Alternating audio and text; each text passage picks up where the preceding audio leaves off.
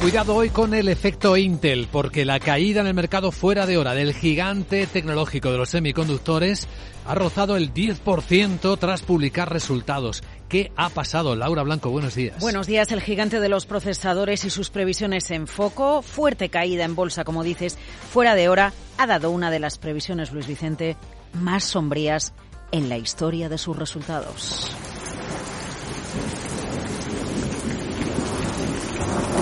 Vaya tormenta sobre Intel y sobre su consejero delegado que apenas lleva desde el año 2021 al frente del gigante de los microprocesadores. ¿Dónde está el problema con Intel?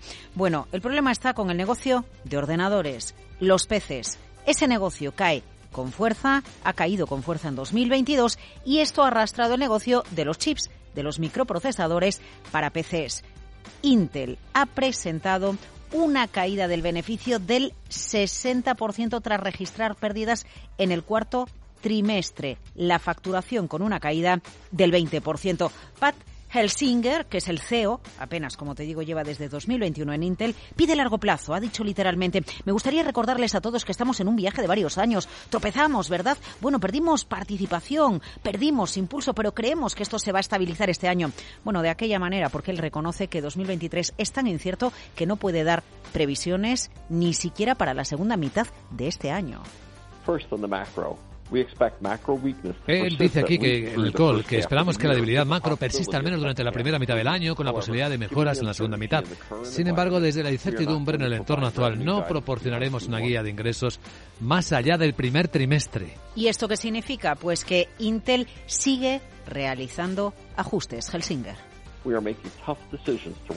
Reconoce que está tomando decisiones difíciles para sujetar y ajustar el tamaño de la organización. Dice, afinamos aún más a nuestro enfoque comercial al racionalizar las hojas de ruta y las inversiones en productos. Mira, os voy a dar la foto de los microprocesadores. Microprocesadores para PCs, ordenadores y servidores. Intel en el año 2017 tenía una cuota de mercado en este segmento que rondaba el 90%. Aún domina el mercado, pero su cuota de mercado ha bajado con fuerza al 70% según los datos de IDC. ¿Quién le ha ido comiendo cuota de mercado? AMD, otro de los gigantes de los microprocesadores que ha entrado con fuerza en este segmento. Pero ojo, porque a Intel también le está haciendo daño la estrategia y mayor presencia en algunos PCs, por ejemplo, para los ordenadores de gamers de Nvidia, otro gigante de la tecnología en Wall Street, más allá de esos microprocesadores de Apple, bueno, pues las propias empresas tecnológicas que están fabricando los suyos. Está cambiando el panorama de los microprocesadores, pero lo que también se está notando es que la fuerte inversión tecnológica que se hizo durante el COVID con ordenadores, más tecnología, más conectados, pues en 2022 se ha frenado y eso está pasando factura a las grandes tecnológicas con sus despidos o está pasando factura a las grandes compañías de hardware como Intel. Y aquí tenemos otro de los contrastes que alimenta la incertidumbre. Con la economía americana creciendo más fuerte de lo esperado, mercado laboral sólido, ¿cómo cuadra esto con los despidos que empiezan ya a desbordar al sector tecnológico? Eh, claro, desbordan al sector tecnológico y llegan a otras compañías, como por ejemplo a la marca de los Transformers de Peppa Pig del Monopoly, es Hasbro. You got a friend in me. When the road looks no es que no juguemos, que jugar jugamos, pero claro, la inflación pasa factura. Y Hasbro, un gigante de los juguetes, una de las mayores empresas del mundo de juguetes junto a Mattel, dice, eh, las ventas en la temporada navideña han sido inferiores. Seguro que aquí la inflación tiene mucho que decir. Eh, despide al 15% de la plantilla. La cuantía global es inferior a la de las grandes compañías tecnológicas, pero un 15 es mucho porcentaje de la plantilla. Ojo, hay más empresas que se están sumando a la ola de despidos y no son tecnológicas. General Electric, Dow chemical. En cualquier caso, Luis Vicente, fíjate qué curioso, tú lo citabas, la economía americana crece más de lo esperado.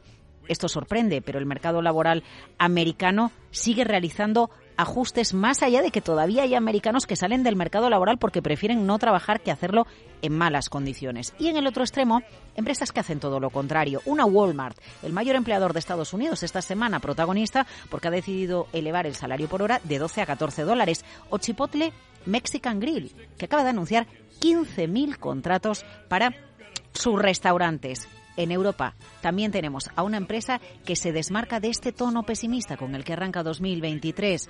Claro, la defensa y la seguridad han ganado mucho espacio en la economía y en la prioridad de los gobiernos, ¿verdad? Pues Airbus es un gigante que acaba de anunciar 13.000 nuevos contratos este año. 9.000 de esos contratos se vienen a Europa. Un dato que a lo mejor nos ayuda a contextualizar lo que viene en Europa.